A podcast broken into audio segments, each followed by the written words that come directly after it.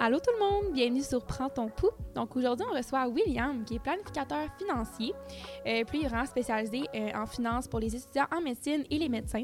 Fait qu'il nous a vraiment parlé euh, des finances en médecine, c'est quoi, qu'est-ce qui est différent, qu'est-ce qu'on a accès? Euh, C'était super intéressant, là, si vous connaissez pas grand-chose en finance, un peu comme moi, j'ai vraiment appris vraiment des trucs vraiment, vraiment cool. Surtout si vous êtes étudiant en médecine, là, je trouve que ça peut vraiment aider. Puis ça déstresse aussi un petit peu des fois parce que les finances, c'est quand même un sujet un peu stressant, fait que j'ai vraiment trouvé ça intéressant.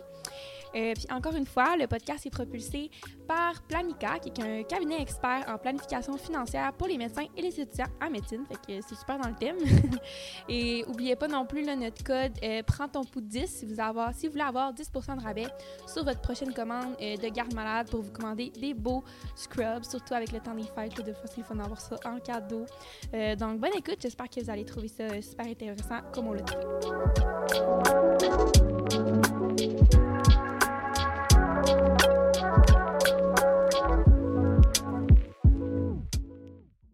Allô William, Allô, bienvenue sur le podcast Prends ton pouls. merci beaucoup. Fait que là, comme première petite question, là, comme on pose à tous nos invités, c'est parle-nous un peu de toi, ton parcours, qu'est-ce que tu fais dans la vie? Ouais. Euh, donc, je suis planificateur financier. J'ai été formé ici à l'Université Laval euh, avant de faire le cours de formation professionnelle de l'IQPF, de l'Institut québécois de planification financière. Euh, sur les bancs d'école, j'ai rencontré des mentors qui m'ont qui ont eu une grande influence sur, euh, sur moi, sur mon parcours, euh, sur ma vision de c'est quoi être un planificateur financier. Puis ils m'ont poussé à me dépasser, fait que je me suis aussi spécialisé en fiscalité. J'ai fait une maîtrise en fiscalité à l'Université de Sherbrooke. Euh, donc aujourd'hui, considérant que la fiscalité est omniprésente dans la vie des gens, des individus, ben, c'est comme ça que j'essaie d'aider mes clients au quotidien. Cool. Super. Comment un planificateur financier peut aider un étudiant, puis un étudiant en médecine, parce que je sais que c'est vraiment plus avec ça que tu, tu deals au quotidien. Puis c'est quoi ton rôle, en fait, à ce stade-ci, quand on est étudiant en médecine, puis qu'on va voir un planificateur financier? C'est une bonne question. Euh, je crois qu'il y a deux grands volets à qu'est-ce qu'un planificateur financier puis qu'est-ce qu'on fait au quotidien. Euh, le premier, c'est probablement l'éducation financière. Je dis souvent qu'un de mes rôles à moi, puis tous les planificateurs financiers ont, ont une vision différente par rapport à ça, là, mais c'est de développer le raisonnement critique chez les gens que je rencontre. Je crois que euh, une tête qui est bien faite, donc qui est capable de réfléchir par elle-même, vaut beaucoup plus que quelqu'un qui fait juste appliquer. Et donc, euh, l'éducation financière ici, c'est probablement l'élément le plus important, je crois, euh, d'un planif. Généralement, je crois que les étudiants ont comme préoccupation qui est peut-être plus souvent liée à l'endettement, euh, Mhm. tout ce qui est gestion budgétaire, etc. Ouais. Euh, Puis sinon, ben, je crois aussi qu'à long terme, le planif, il y a un, il y a un rôle sociétal important, là, dans le sens que nos épargnes, nos investissements, puis comment est-ce qu'on agit euh, dans le- avec nos décisions financières, mais peuvent avoir des répercussions importantes.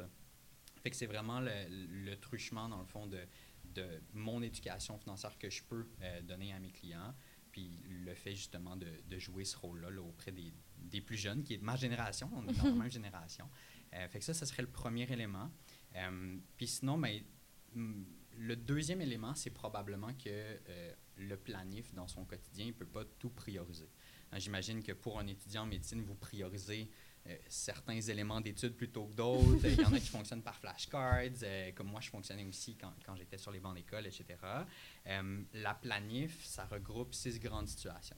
La première, c'est la situation personnelle, familiale. Généralement, c'est des questions comme est-ce qu'on est marié, est-ce qu'on ne l'est pas, est-ce qu'on a un contrat de vie commune? Euh, c'est rare qu'on va avoir euh, à faire face à cette situation-là alors qu'on est aux études, mais en fonction de qui on est puis d'où on vient, c'est possible qu'on ait à agir dans cette, dans ce- cette sphère-là, si on veut, d'application. Euh, le deuxième volet, c'est vraiment tout ce qui est financier, euh, état des finances, dresser des bilans, coût de vie. Euh, donc, peut-être plus près de la réalité d'un étudiant en médecine. Donc, tout ce qui est budgétaire, remboursement des dettes, je suis certain qu'on va en parler un petit peu tantôt. Euh, donc, prioriser, mais ça, ça serait un élément à, à prioriser. La troisième euh, sphère, c'est probablement tout ce qui est euh, euh, fiscal. La simple différence entre une déduction et un crédit, qu'est-ce que c'est? Ben, là, on revient à l'éducation financière au départ. Mhm. là. Quand on en parle un petit peu plus tôt, même si ça s'applique peut-être pas en ce moment en tant qu'étudiant, ben, on, on est capable de commencer à créer des liens. Puis lorsqu'on arrivera sur le marché du travail, ben là, on va être plus outillé. Puis justement, vous allez être capable de prendre des décisions qui sont forcément plus éclairées.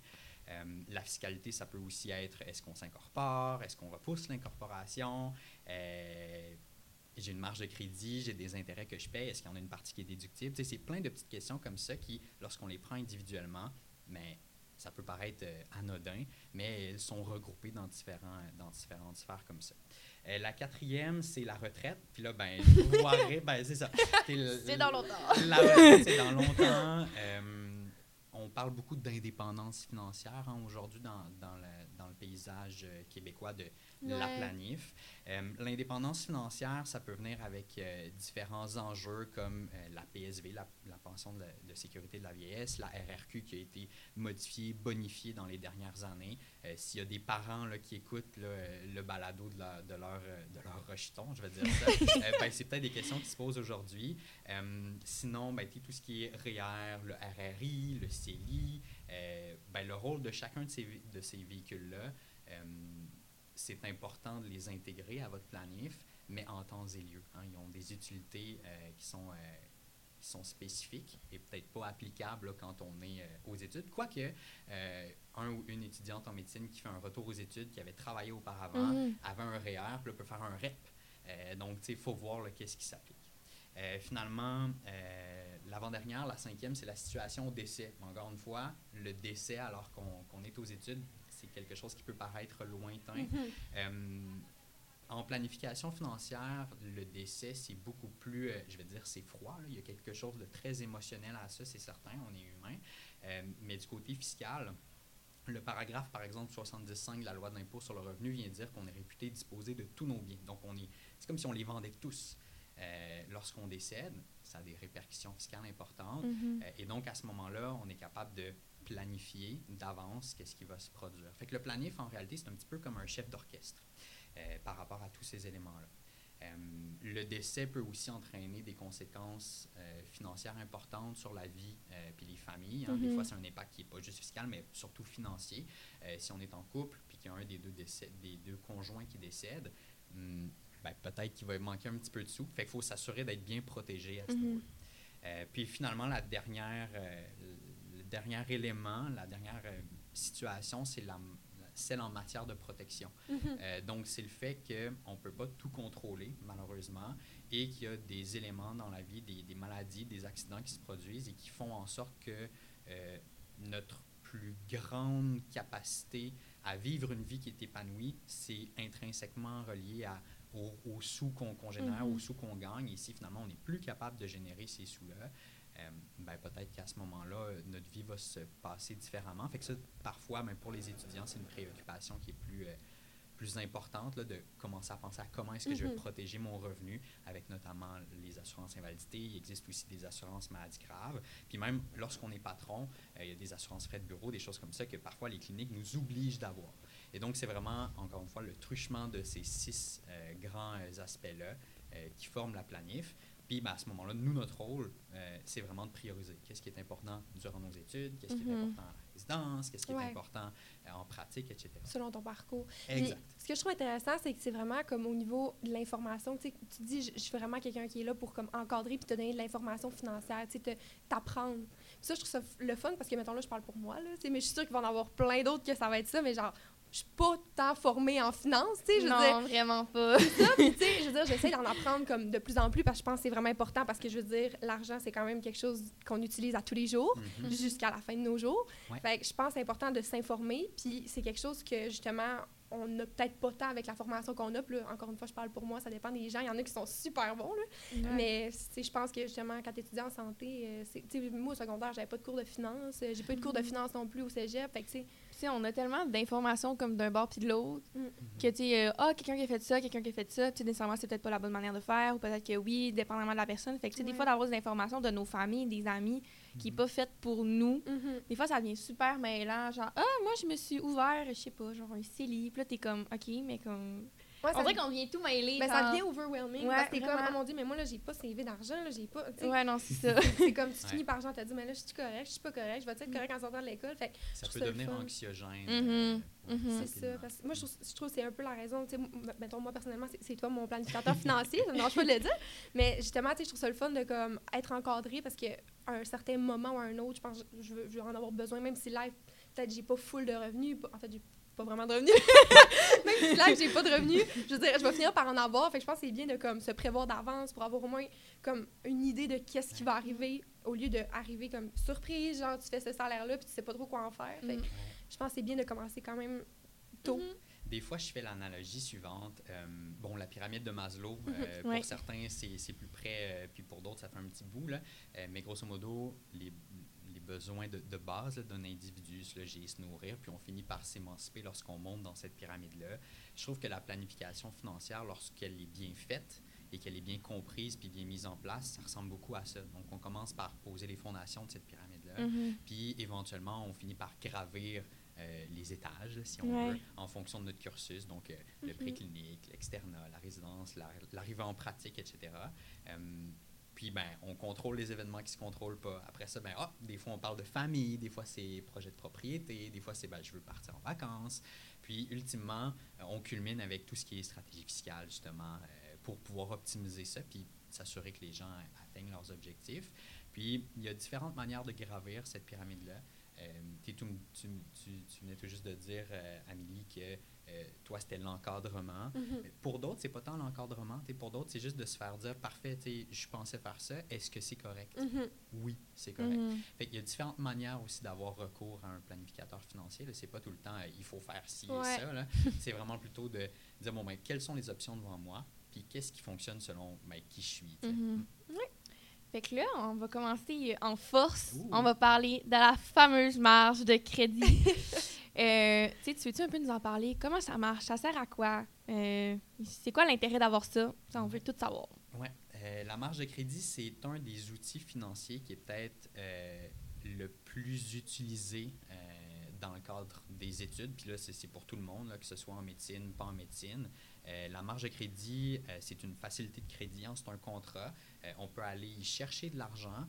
en l'échange de quoi? On paie des intérêts au prêteur. Donc, si j'ai une marge de crédit, par exemple, de 100 000 euh, puis que j'ai un solde de, de 10 000 dessus, puis que le, le taux d'intérêt annuel est peut-être de 7 ben, on peut s'attendre à payer environ un 700 d'intérêt Mhm. si j'ai utilisé 100 000 sur la marge de crédit pour cette année-là. Euh, on peut le voir de manière imagée aussi. Euh, j'ai un collègue, euh, Jean-Samuel, qui, qui, le- qui fait une analogie avec un puits. Donc, on a un puits, on va y puiser de l'eau, puis notre rôle durant nos études, c'est généralement de s'assurer que l'eau qui est dans ce puits-là, elle ne devienne pas un poison pour nous-mêmes. hein. Donc, il faut éviter le surendettement. Donc, il faut en prendre soin de ce puits-là, c'est sûr. Euh, mais lorsqu'on est capable justement de peut-être rembourser puis de ramener de l'eau, si on veut, à ce puits-là, ben, ça peut être une bonne solution aussi. En réalité, la marge de crédit, c'est vraiment lorsqu'on n'a pas accès à d'autres ressources financières, que ce soit de la part de nos parents ou euh, des aides gouvernementales là, dont on parlera sûrement euh, dans quelques minutes, euh, ben, la marge de crédit peut venir justement euh, nous aider à payer nos, nos dépenses, donc payer notre coût de vie, que ce soit le logement, l'épicerie, les sorties, etc., pour être capable de mener à bien, en fait, nos études. Mhm.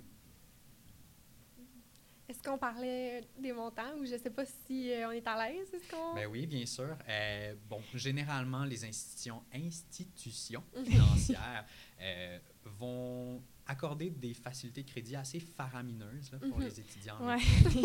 Euh, on parle d'environ 350 000, là, Mhm. qui est le, le montant qu'on voit couramment. Euh, les institutions financières n'autoriseront pas ce, ce montant-là de la même façon. Mhm. Euh, c'est pas le c'est pas la discussion aujourd'hui de voir comment chacune d'entre elles là, se, se départage, Mhm. mais il faut savoir que euh, même si on a accès à ce montant-là, c'est correct que ça nous fasse peur, mais parfois, il faut juste aussi rationaliser, euh, puis se dire, bon, ben, tu sais, on utilise ce qu'on a à utiliser. Parfois, nos parents peuvent être aussi dans le décor. Des fois, on fait des rencontres avec les parents de nos étudiants pour justement dire, mais oui, tu sais, euh, on a accès à 350, mais ça ne veut pas dire qu'Amélie va l'utiliser au complet, là, ce Ouais. 350 000-là. Euh, donc, euh, ça peut être aussi très émotionnel, mais à la fin de la journée, tant et aussi longtemps que les dépenses qu'on fait servent à financer quelque chose qui sera utile un jour, là, donc terminer notre doctorat en médecine notamment, c'est quelque chose d'utile, Mhm. à ce moment-là, on peut considérer que ce sont euh, de bonnes dettes. Mhm. C'est ça, puis tu sais, aujourd'hui, on, se demandait justement là, si on allait parler du montant, euh, mais en fait, c'est ça, c'est que c'est un montant qui est très épeurant, je pense, que quand on l'entend, quand on le dit. Mais je pense que c'est important quand même pour les gens, on en parlait tantôt, les gens qui veulent aller en médecine, éventuellement, ben, de savoir au moins que si, par exemple, toi, tes parents t'aident pas ou tu n'as pas Mhm. justement euh, d'aide gouvernementale, je pense que c'est quand même, sais, oui, il y a d'autres options, mais je pense que c'est quand même une option qui est accessible Mhm. pour toi, puis ça peut quand même t'aider, là, tu sais, au final, au niveau de tes études, puis ton financement. Fait que je pense quand même important qu'on en parle. Ouais, pour, surtout euh, qu'on voit les études en médecine comme des études très chères, très Mhm. dispendieuses. Fait qu'il y en a que ça peut peut-être freiner ou vraiment stresser. Fait que c'est Ouais. le fun, je pense, que d'en parler un petit peu, là, Mhm. qu'il y a Ouais. des options. Ouais. Absolument. Vraiment. Euh, tu sais, la- le, le pourquoi est-ce qu'on a accès à cette marge-là dans le cadre d'étudiants en med, c'est parce que vous êtes inscrit au doctorat.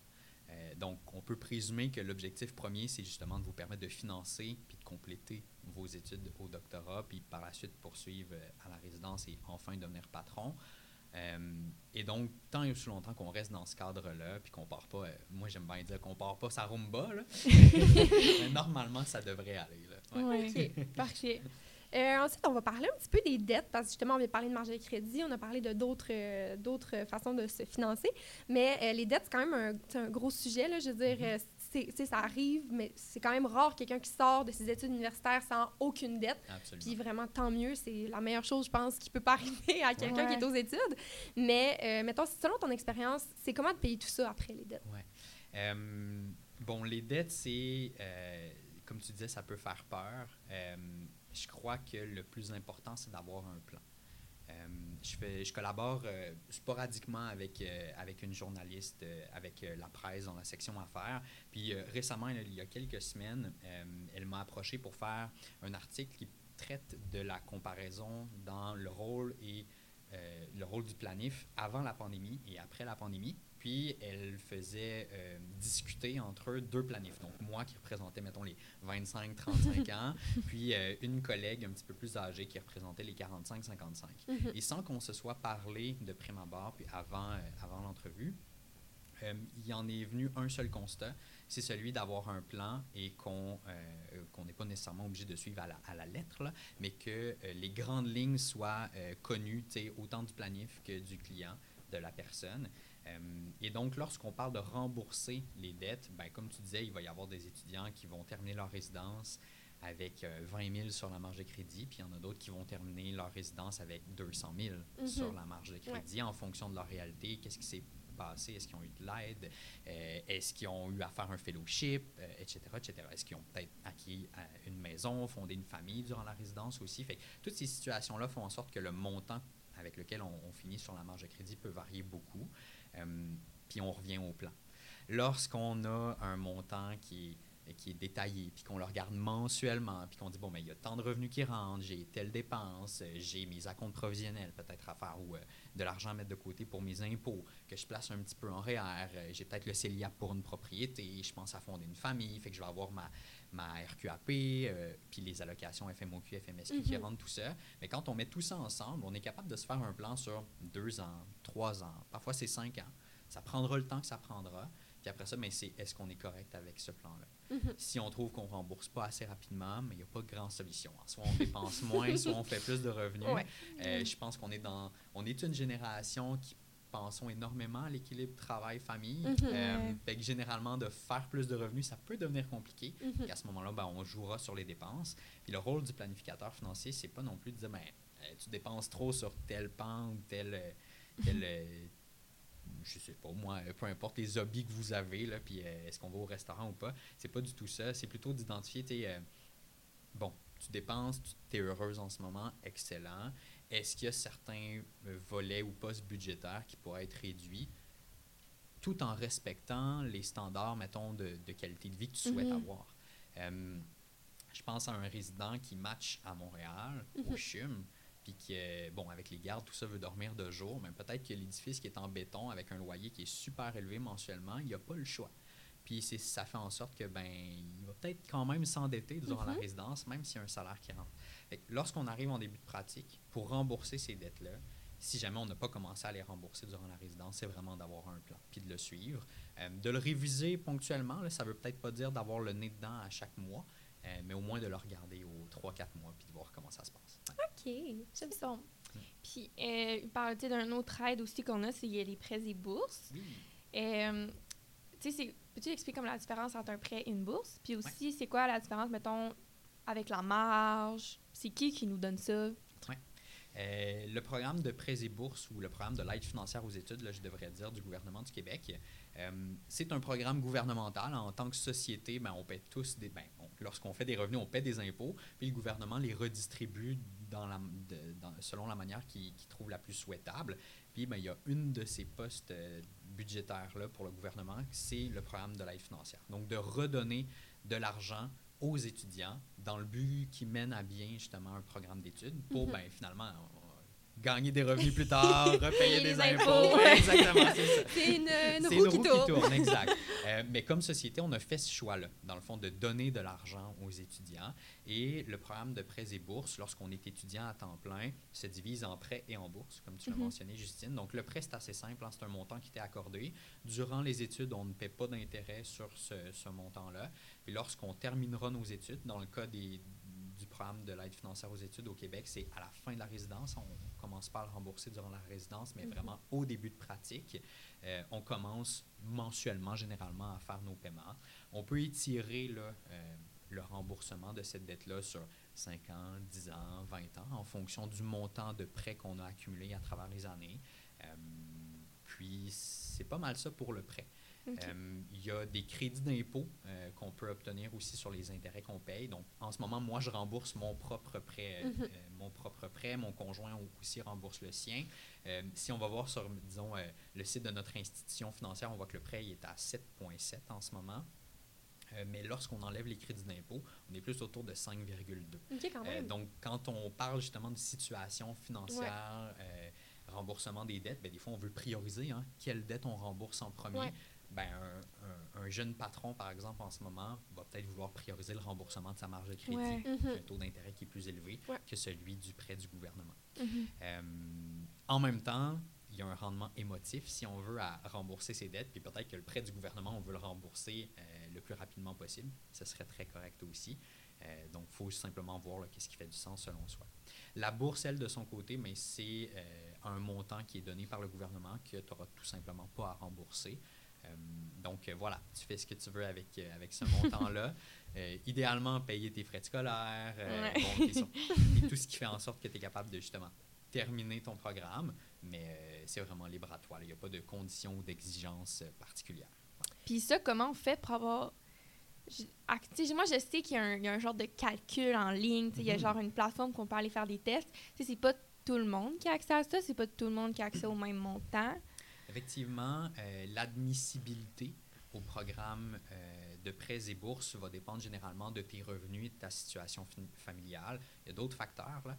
Euh, mais si on prend, disons, le cas de l'étudiant qui arrive du cégep, euh, lui, le facteur familial va être important. Le gouvernement, selon ses règles, va considérer que les parents donnent, si on veut, ou aident financièrement son enfant. Mhm. Et donc, les revenus des parents vont être considérés. En fonction du revenu euh, des parents, ben, ça se peut qu'un étudiant ait pas du tout de prêts et bourses, puis que d'autres en aient euh, énormément, euh, tout Mhm. simplement. Euh, il peut y avoir des cas où, lorsque euh, nos parents sont séparés, par exemple, là, il peut y avoir une discordance dans comment est-ce que les calculs se font. Donc, Ouais. certains étudiants pourraient avoir un petit peu plus de sous aussi à ce niveau-là. Euh, pour les étudiants qui ont peut-être fait un autre programme avant d'arriver en médecine, ce qui est assez courant, on va se Mhm. le dire, euh, à ce moment-là, il y a des règles qui font en sorte qu'un étudiant peut, là ici, là, vous ne le voyez pas, vous nous écoutez, là, mais je mets des guillemets avec mes doigts, là, on peut s'émanciper, si on veut, de, de ses parents et de leurs revenus. Et donc, généralement, la règle qui est la plus connue, c'est celle qui dicte euh, d'avoir réalisé trois ans dans un même programme d'études et 90 crédits au Québec. Euh, ça fait en sorte que le revenu des parents ne sont plus considérés. Fait que généralement, lorsque on arrive du cégep et qu'on arrive à l'externat par la suite, ben, on commence à avoir justement accès à ces montants-là si on n'y avait pas accès auparavant.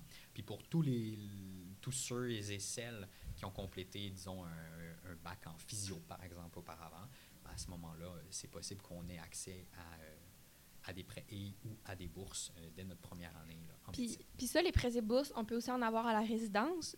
Parce que... Est-ce que... Non? Ben, normalement, tu sais, c'est basé sur nos revenus. Hein? Ah, fait que là, on a un revenu rendu à résidence. Ouais, OK. Exactement, c'est ça, exactement. Donc, oui, on est encore un étudiant. Mhm. Cependant, euh, à cause des revenus qu'on fait, ben, le gouvernement, euh, ben, c'est normal, là, on s'entend, Ouais. ne nous en accorde plus. Mhm. OK. Puis Puis c'est ça, ça fait bien parce que ça faisait partie de la question des auditeurs, euh, ce que tu as parlé justement. Justine. Mais euh, c'était comme à quel moment justement les, les étudiants ont accès au prêt bourse avec une famille à bon revenu. Puis c'est exactement ça. En fait, c'est à partir de 3 ans et 90 crédits, Ouais. on devient comme un peu euh, indépendant et Ouais. libre. Ouais, Libre. Fait que à ce moment-là, Ouais. tu as comme accès euh, au prêt bourse à 100 là. Exactement. Super. Généralement, ce que je recommande, euh, c'est que même si, disons, on pense ne pas y avoir accès, notamment en fonction du revenu de nos parents, là, euh, ben de quand même aller sur le site de l'aide financière aux Ouais. études, puis d'utiliser le petit calculateur, le simulateur qu'ils ont en ligne. Euh, des fois, on peut avoir des surprises. Euh, puis parfois, en réalité, c'est juste parce qu'on ne connaît pas réellement le revenu de nos parents. Ouais. Ça a l'air Ouais. bête comme ça, mais j'ai déjà rencontré, bon, c'est arrivé plusieurs fois en réalité, là, des, des étudiants qui me disent Ah, mais euh, mon père ou ma mère, par exemple, est pharmacien, a sa pharmacie, euh, c'est sûr que j'y ai pas accès, voyons donc. Mhm. Et finalement, mais on se rend compte que le coût de vie des parents était relativement bas, les maisons étaient payées, etc.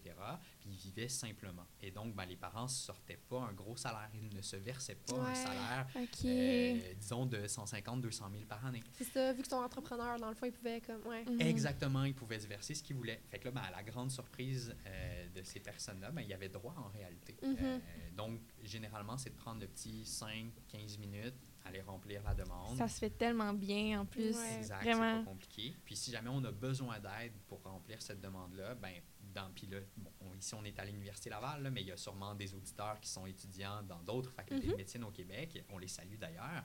Euh, ben, au- à l'université Laval, il y a le bureau euh, des bourses et de l'aide financière qui Mhm. peut accompagner les étudiants. Mhm. C'est certain que les autres universités ont aussi ce Ouais. genre de service-là, Ouais. Euh, juste pour s'assurer de bien remplir les demandes, là, Mhm. assurément.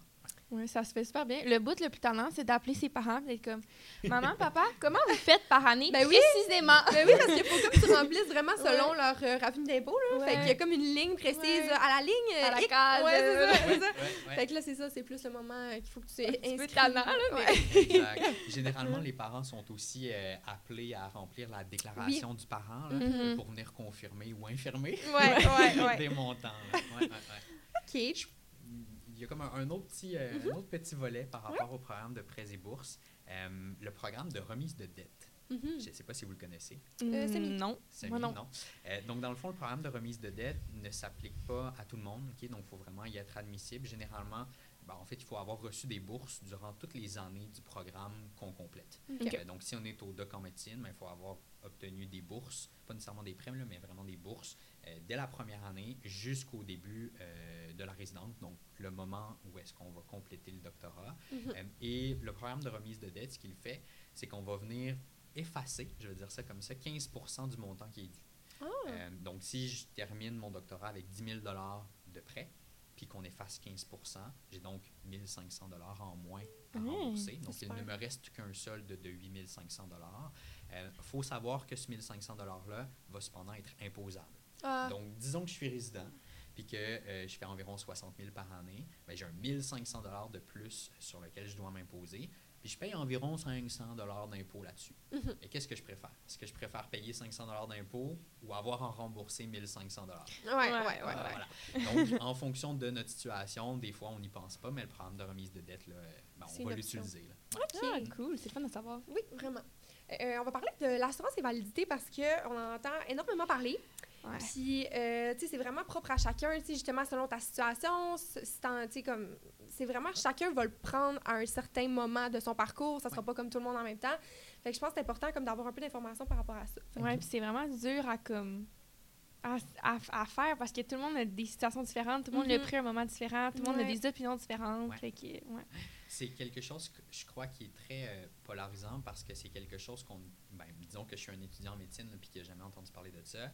Euh, ben, tu sais, on ne connaît pas ça, on ne sait pas à quoi ça sert. Puis généralement, on nous en parle très très tôt parcours. Euh, et je crois que juste ça, ça peut être quelque chose qui fait peur. Mhm. Je ne sais pas si vous êtes d'accord, là, mais Ouais, ouais. ça peut faire peur. Euh, je vous dirais que la, la première bonne étape, c'est ben, d'en parler à ses parents.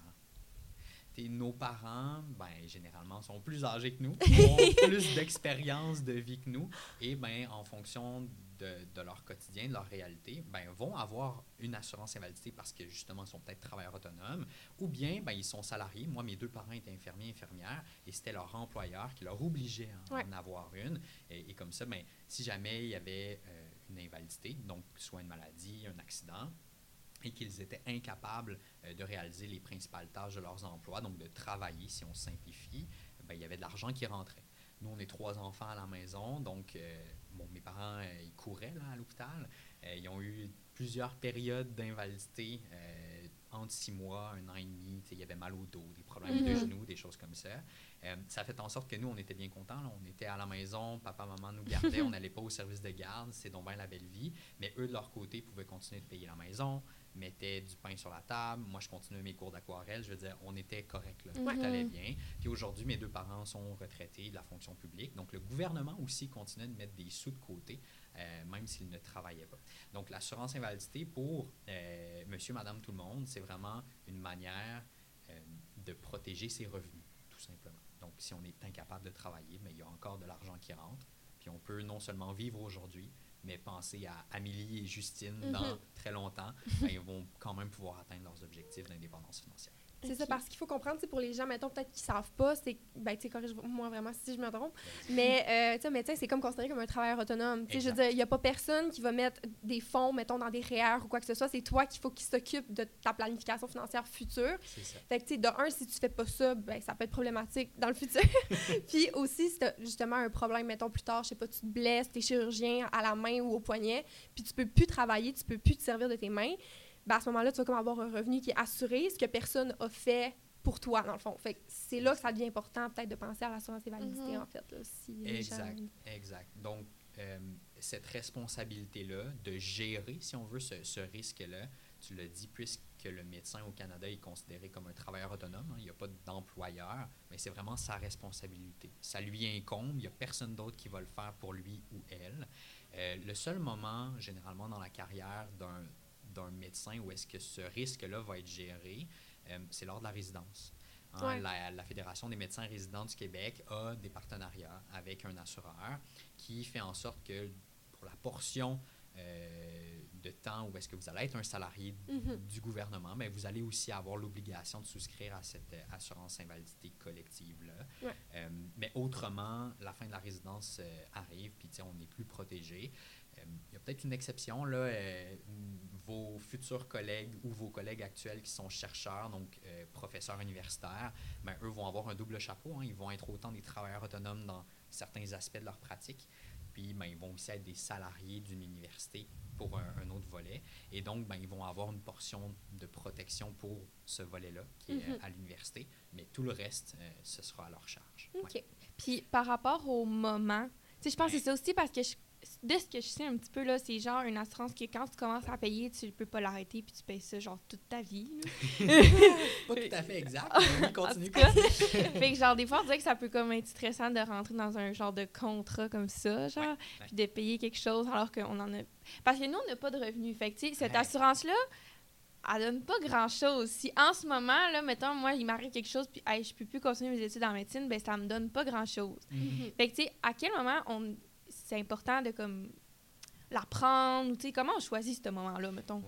Euh, il y a la parfaite réponse mettons du planif justement euh, qui dirait le plus tôt possible euh, je crois que c'est aussi la réponse de plusieurs parents mm-hmm. qui ont notamment vécu des périodes d'invalidité quand je fais des rencontres puis que les parents généralement sont là, là ben c'est comme go go go go, aujourd'hui exactement mais en réalité, le bon moment va être personnel à chacun. Je crois que ce qui est important, c'est de se faire une idée là-dessus. Donc, généralement, pourquoi est-ce qu'on en parle aussitôt alors qu'on n'a pas de revenus, comme tu l'as mentionné? Euh, c'est que lorsqu'on souscrit à une assurance, par exemple une assurance auto, qu'est-ce qu'on se fait demander? Bon, est-ce qu'on a euh, commis des infractions au code de la route, etc., mm-hmm. etc. Euh, Donc, l'assureur veut venir valider ou vérifier si on est un bon ou un mauvais risque pour lui en assurance de personnes, donc en assurance invalidité, en assurance vie et en maladie grave, l'assureur fait la même chose. Il nous pose des questions de santé et ben, à ce moment-là, ça peut mener à des exclusions ou des surprimes. Une surprime, rapidement, c'est que pour une même protection, ça va coûter plus cher que le voisin en fonction de nos habitudes de vie, par mhm. exemple.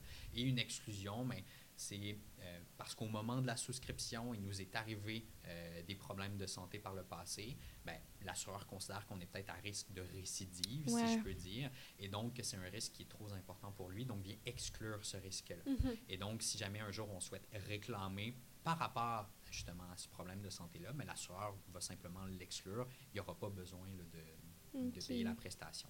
Donc, en réalité, lorsqu'on parle d'assurance invalidité et qu'on en discute, le plus important, c'est le concept de l'assurabilité médicale. C'est la capacité qu'une personne, qu'un individu a d'aller euh, se protéger, donc de, de souscrire à une protection et d'avoir un contrat qui est le plus euh, simple possible. Donc, il n'y a pas de surprime, il n'y a pas d'exclusion sur celui-ci. Il y a différents assureurs avec différentes manières de souscrire, plus, moins de questions, il y a des promotions. a- Mais en réalité, tout ça, là, c'est de la poutine marketing. Il faut Mhm. s'en souvenir. là. L'assurabilité médicale, c'est la vraie raison pour laquelle euh, on doit considérer ce type de protection-là. Pour certaines personnes, ben, ils vont dire Hey, Moi, je suis fait tough, il n'y a pas de problème. Puis ils vont, ils vont y souscrire Ouais. un petit peu plus tard. C'est Mhm. correct. Il y en a qui vont y souscrire avant d'entrer en résidence. Euh, puis il y en a d'autres qui disent Non, non, non, sais, moi, je me connais. Euh, je suis un jeune homme, une jeune femme, puis euh, mon Dieu, peut-être que je me, je me trouve ou considère déjà un petit peu plus à risque qu'un ou une collègue. Fait que je vais peut-être gérer tout de suite ce risque-là, alors qu'il ne m'est rien encore arrivé ou presque pas. Puis à ce moment-là, ben, je vais être correct pour le futur. Ouais. Fait que le bon moment en réalité, c'est le moment auquel vous êtes à l'aise justement d'y souscrire.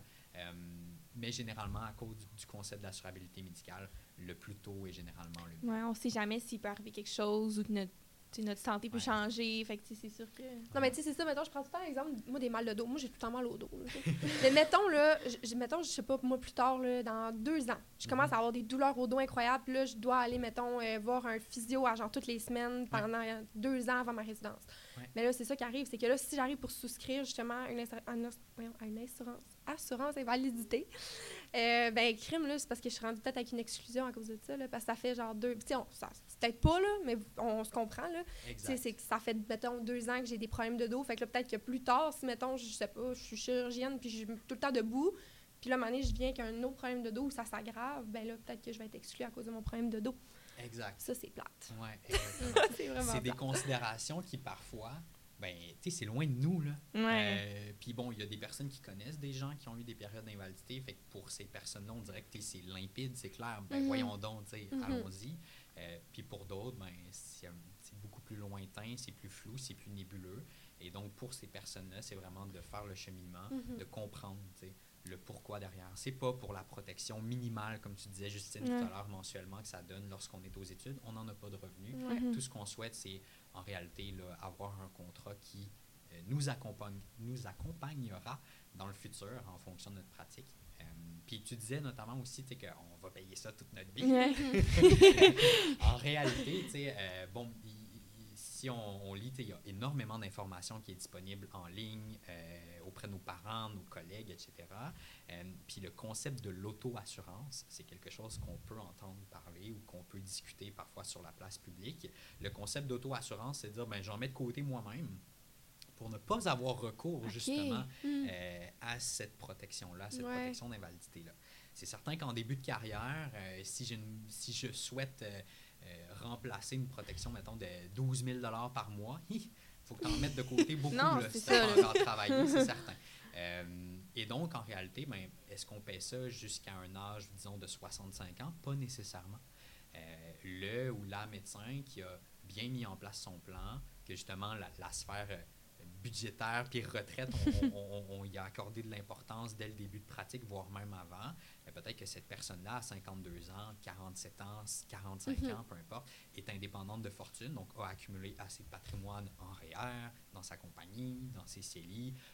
Son ou sa conjointe, c'est aussi le cas. Mhm. Peut-être que cette personne-là, s'il lui arrivait quelque chose, ben, il n'y aurait pas besoin d'assurance Ouais. invalidité parce qu'il y aurait assez de patrimoine d'accumuler.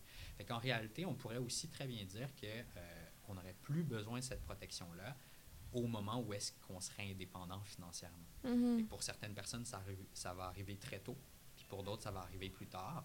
Euh, donc, on n'est jamais lié. En réalité, l'assureur, lui, est dans l'obligation, généralement, de nous couvrir tant qu'on paie nos primes. Là, ici, je dis généralement. Là. Euh, autrement, ben, vous, vous avez la liberté d'annuler annuler cette protection-là, au même titre que moi, comme travailleur autonome, ben, Ouais. j'ai la liberté d'annuler euh, ma protection au moment où est-ce que je juge qui est convenable. OK. Puis je pense aussi, dans l'assurance invalidité, on parle beaucoup, mettons, des mots d'autres trucs, mais je pense qu'il y a aussi le volet, genre, psychologique, Mhm. psychiatrique qui rentre là-dedans aussi, Oui. là. Mhm. Fait que je pense que ça, c'est comme important à prendre en compte aussi. là. Absolument. Euh, j'ai pas les statistiques comme de là, là, Mhm. mais euh, il y a quelques années, autour de 2018-2019, euh, StatCan, bon, sortait des chiffres, les assureurs les reprenaient, euh, puis c'était autour de 40% des réclamations à ce moment-là qui étaient euh, pour des causes ou des raisons qui étaient euh, par rapport à des troubles psychiatriques ou psychologiques, Mhm.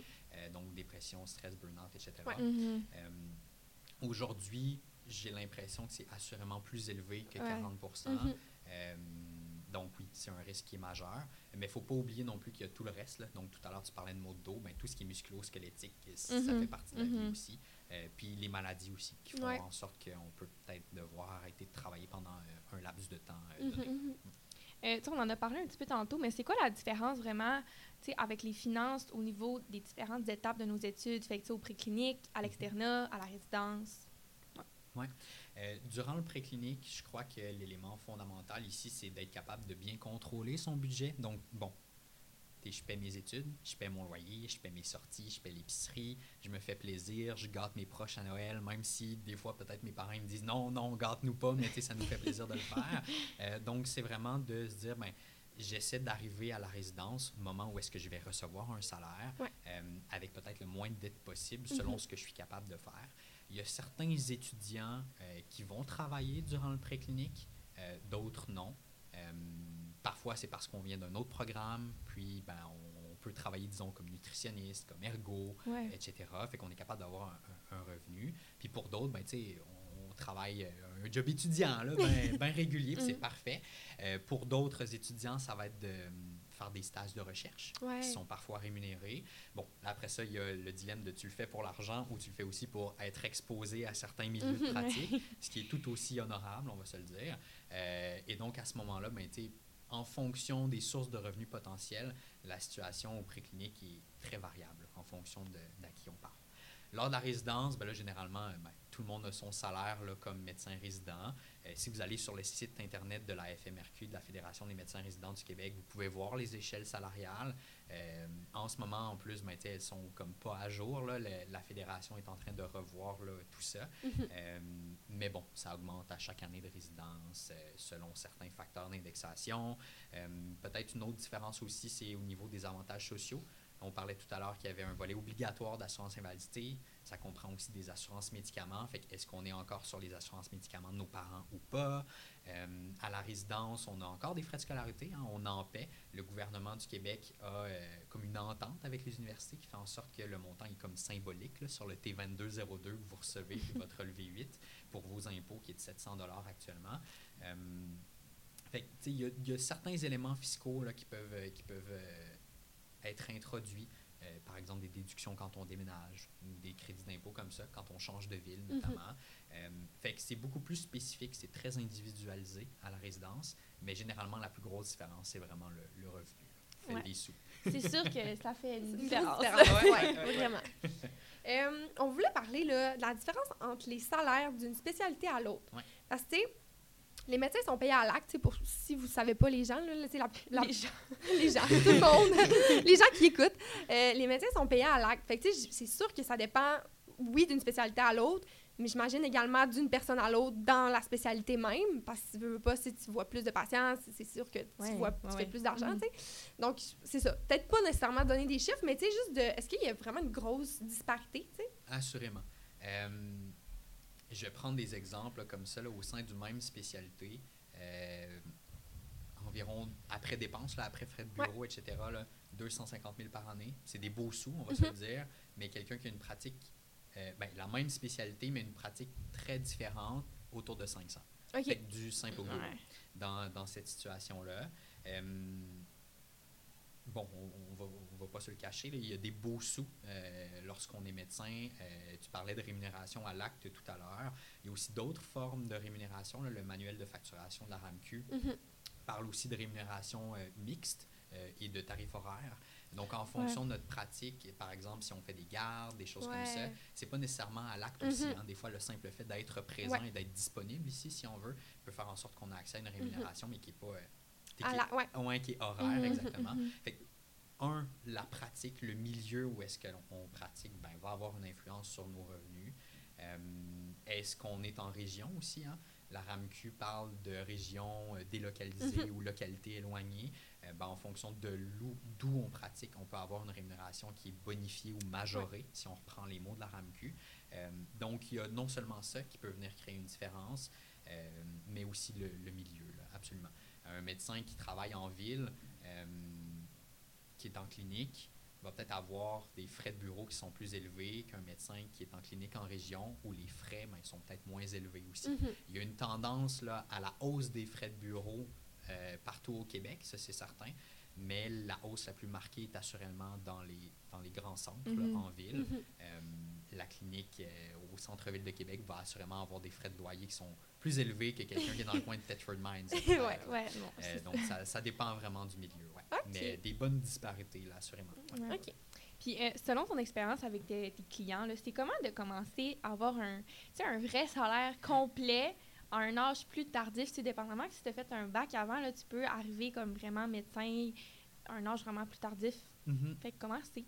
T'sais, les plus jeunes médecins de famille, 25-26 ans, en Ouais. fonction de sa date de fête, Ouais. puis bon, tout ça. Puis certains spécialistes, 32, 33, Mhm. puis voire même plus tard que ça, si on a fait un autre programme avant d'arriver en Ouais. médecine, on s'entend. Euh, je vous dirais que c'est pas mal dans l'ordre normal des choses. Il n'y a pas de...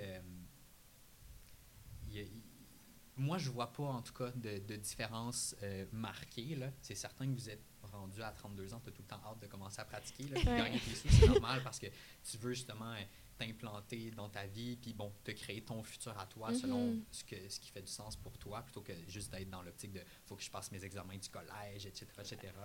Euh, mais je crois que ça vient aussi avec une certaine sagesse. C'est pas comme si on donnait ces beaux sous-là à une personne plus jeune, mettons de 18-19 ans non plus. Mhm. Euh, et donc, ben, comme personne, nécessairement, on se connaît plus à 25 ans qu'on se connaît lorsqu'on a 20 ans. Mhm. Euh, puis on se connaît aussi assurément plus lorsqu'on a 30 ans que lorsqu'on en a 25. Mhm. Donc, en fonction des revenus qu'on fait, oui, il y a, il y a un petit facteur, là, on commence notre vie active plus tard, euh, mais généralement, c'est pas vraiment un enjeu, là, assurément pas. C'est bon.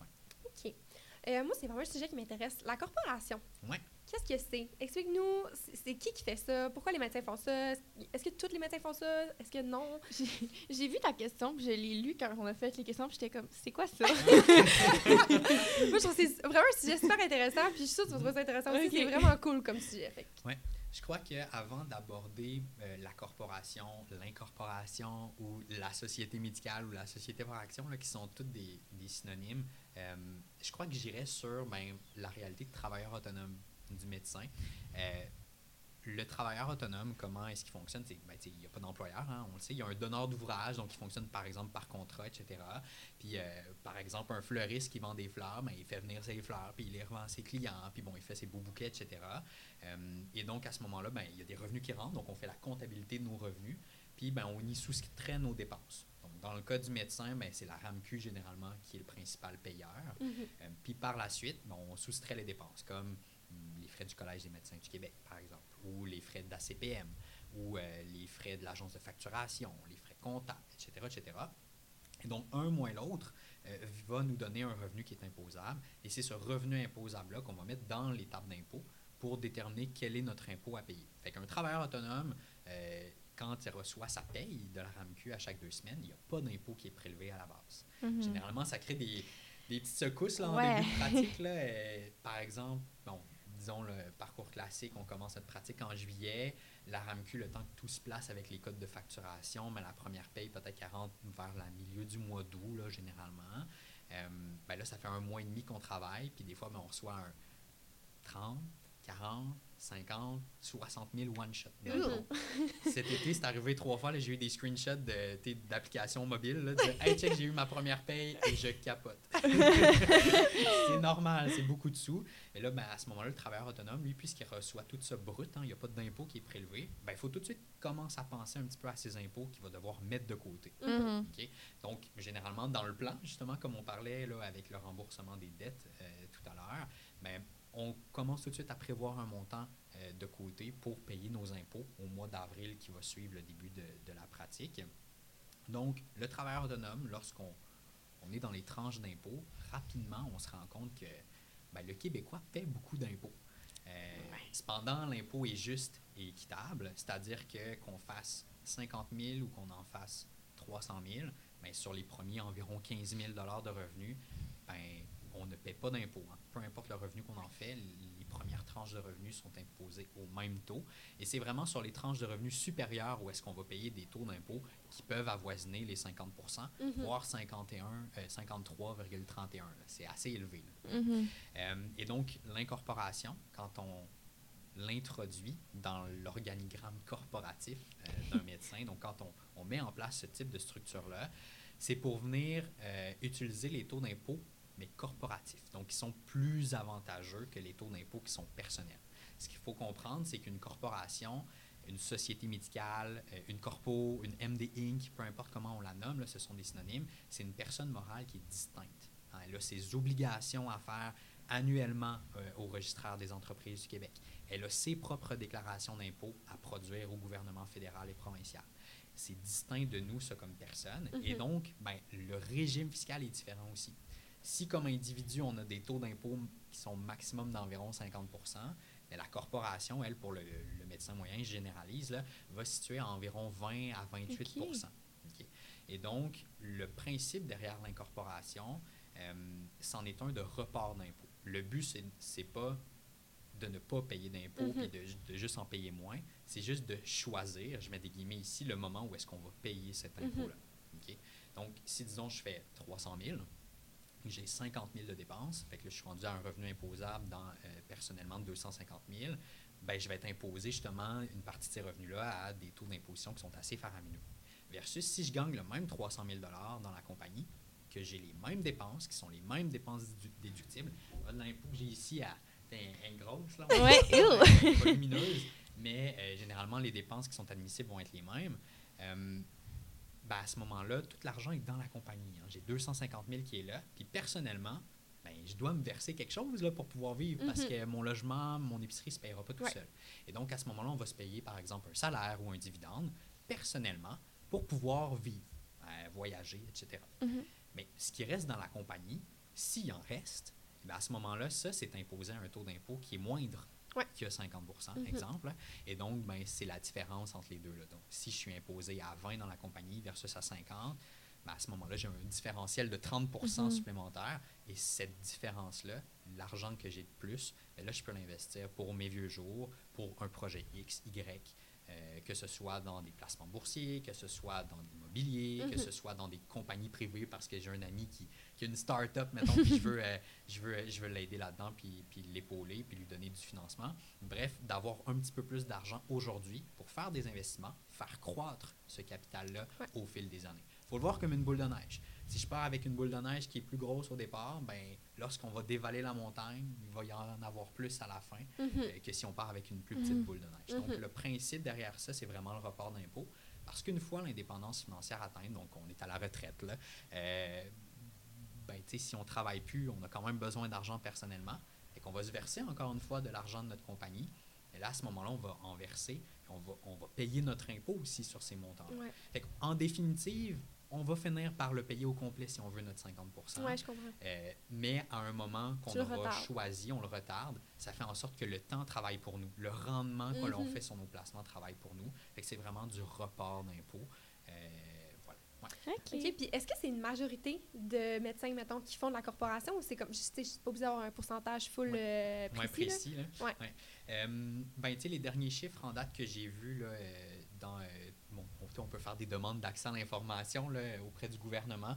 Les derniers chiffres qu'on a vus circuler, c'est ça tourne tout le temps autour de 50 là, euh, le nombre de médecins qui sont incorporés versus Mhm. ceux qui ne le sont pas. Je crois que c'était un petit peu plus élevé que ça là, euh, avant la pandémie. La- avec la pandémie, il y a eu- ça a baissé un petit peu, le- la proportion de médecins qui est incorporés. Là, ben, tu vois, ça a reparti à la hausse. Euh, mais oui, donc ça varie là, un petit peu. En réalité, le, le fait d'être incorporé ou pas, c'est un phénomène qui est assez nouveau au Québec aussi. hein. On peut, euh, les médecins ne peuvent s'incorporer que depuis 2007. Euh, Ça fait pas Ah. si longtemps que Mhm. ça. On a été dans les derniers en Amérique du Nord, là, au Québec, à instaurer un régime euh, juridique qui permet aux médecins, aux professionnels de s'incorporer. Euh, mais nos euh, cousins là, des provinces euh, de l'Ouest puis des États-Unis, ça fait beaucoup plus longtemps que ça. Euh, donc, on a un, une- un historique aussi qui fait en sorte qu'il y a une grande proportion de médecins qui ne le sont peut-être pas. Mhm. Puis à la fin de la journée, ça reste une question de coût de vie. hein. Tout à l'heure, je parlais de l'exemple de je gagne 300, j'ai 50 000 de dépenses, il m'en reste 250 000 à, justement pour vivre, dépenser, etc., avant les impôts. Mais si j'ai besoin, comme travailleur autonome, de, du 250, je paie mes impôts, puis de tout ce qui me reste pour vivre puis payer toutes mes dépenses, à quoi bon s'incorporer? Mhm. je ne serais pas capable d'en laisser dans la compagnie Ouais. pour justement faire des placements pour le Uh-huh. futur. Fait en réalité, oui, c'est une question fiscale, mais c'est aussi une question de coût de vie. Ouais, Si on ne serait pas capable d'en épargner, ben, tu sais, ça dépend vraiment de ta situation. en fait. Exact. Quelqu'un qui en fait 600, puis qui aurait besoin de 580, mettons, là, euh, comme revenu, ben, peut-être que lui, euh, oui, il fait des sous, mais ça serait pas légitime. Son coût de vie est comme trop élevé pour qu'il puisse faire ça parce que ça serait pas payant la fin de la journée. Là, en termes de- Exactement, ok. c'est ça. Fait que c'est vraiment une question de coût de vie. Ouais. Là, euh, la prochaine question, on en a un peu, ben, t'en as comme pas mal parlé, mais Ouais. c'était les, les impôts en tant que travailleur autonome. Tu sais, euh, moi, mon père travaille au gouvernement fédéral pour les Ouais. impôts.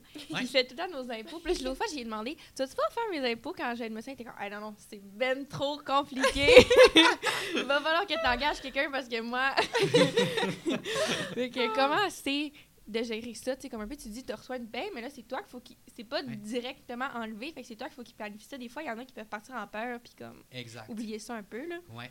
Euh, ben, en fait, c'est ça le plus gros danger. Mhm. Euh, commence à travailler en juillet, on voit les paies rentrer, on pense pas qu'on a de l'impôt à payer. Noël arrive, on veut gâter notre monde qui nous soutiennent depuis plusieurs Mhm. années. Puis finalement, trois, quatre mois plus tard, on est rendu en avril qui suit, puis oups, the Oupsie. taxman is here. Euh, mais oui, donc le principe de base est, est celui-ci. Là, on, on- on le disait tantôt, on a des revenus, on est soustrait des dépenses. Généralement, la règle là, fiscale qu'on peut euh, nommer, c'est que toutes les dépenses qu'on engage gagner un revenu, ben, cette dépense-là devrait être déductible. Maintenant, la loi de l'impôt sur le revenu puis la loi sur les impôts au Québec vient mettre des limitations, certaines règles qui encadrent qu'est-ce qui est déductible et qu'est-ce qui ne l'est pas. Mais la plupart des dépenses qu'on pourrait penser comme ça à brûle pour point euh, qu'un professionnel dépense pour justement pouvoir pratiquer, euh, ça reste déductible. Donc ici, je vois un, ordinateur. Là, euh, ben, si, disons, je fais de la, mon administration à la maison, ben, nécessairement l'ordinateur que j'utilise pour le travail, mais il y en a une partie, au moins une portion là, qui est déductible. Mhm. Maintenant, ben, il s'agit de voir ces règles-là, comment est-ce qu'on les applique, etc. Mhm. OK. Mm. OK, bon, on serait rendu à... Question des auditeurs. Ouais, question. Ben, tu sais, la différence de salaire entre résidence et patron, on l'a un peu dit. dit. Ouais. Euh, ouais, des études en médecine. Est-ce que c'est vrai que ça coûte cher? Selon vous, votre expérience personnelle, Ben moi, je trouve que c'est similaire Ouais. aux autres. Ouais. Tu sais, là, techniquement, que quand on paye à l'école, genre des sessions, tout, ça ressemble pas mal à tous les autres Ouais. programmes. On a le même nombre de cours. Même que nous, vu qu'on le fait en, en trois ans au lieu d'en deux ans, ça coûte moins cher que dans d'autres programmes. Puis, tu je pense que qu'est-ce qui fait que c'est cher, c'est que c'est long. Ouais, Tu c'est long avant d'avoir un, vrai- un salaire. Tu sais, Fait mettons, que- versus quelqu'un qui fait un bac, ça dure trois ans. Nous, c'est pendant cinq ans, tu sais, on est comme aux études. Tu sais, je sais pas comment ça marche à l'externat, là, le, le choix de cours, tout, ça doit pas être vraiment pas pareil. là. Mais je parle, on dirait que peut-être là aussi, on est influencé par les États-Unis un peu, là, la, la méthode de pensée aux États-Unis, puis même en Ontario, tu sais. Ouais. Je veux dire, c'est toutes des universités qui, qui- ça coûte vraiment plus cher qu'au Québec, là, Ouais. honnêtement. Fait que, tu sais, juste cette influence-là qu'on a peut-être au niveau cognitif, là, tu sais, dans les films, on a tellement entendu parler que étudier en médecine ou étudier dans telle université, c'est donc bien cher, mais au Fallait final... genre avoir des parents super riches. c'est ça. C'est ça, puis tu sais, ça dépend, tu sais, moi, comme je l'ai dit quelques fois, tu sais, ma coloc est en médecine dentaire. Mettons, ça, c'est un programme que ça coûte vraiment cher. Tu sais, vraiment, parce qu'eux, ils ont vraiment... ouais. ça, eux, ils ont des outils à payer. Tu sais, nous, on n'a pas ce frais-là à payer. Fait que, de notre expérience, en tout cas, moi, je trouve pas que c'est vraiment... Tu sais, j'étais dans un autre programme avant, puis ça me coûte le même prix. Comment c'était en Kiro? C'était le même, même, même, même affaire. C'était parce que t'avais comme... Tu sais, c'était à l'UQTR. Fait que Mhm. les- déjà là, les cours, c'est comme moins cher, entre Ouais. guillemets, là. Je dis pas que c'est pas cher, là. Je sais que c'est quand même cher, mais en tout cas, c'est comme moins cher que, mettons, à l'Université Laval ou Sherbrooke ou, tu sais, des universités un peu moins associées à UQ, là, en tout cas. Mais, c'est ça. Mais c'est qu'en Kiro, j'avais comme plus de cours Ouais. Fait que ça me coûtait Plus de le- crédit. C'est ça, fait que le nombre de crédits était plus élevé, fait que ça revenait au même. Ouais. Tu sais, ça revient au même parce que Ouais. j'ai moins de crédits.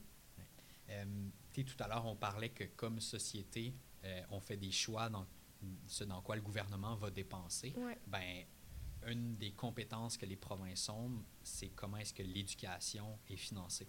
Quel est le financement justement de, des universités, des différents programmes, etc. Puis on est dans une province où le gouvernement priorise énormément le fait que l'éducation soit, là ici je vais utiliser le mot accessible, ça ne veut pas dire que c'est facile et Mhm. peu dispendieux, c'est Ouais. pas ça, Euh, mais que on essaie, si on veut, de mettre toutes les chances du côté de nos étudiants. Quand on se compare, on se console. c'est ça, exactement. ça peut ressembler à ça.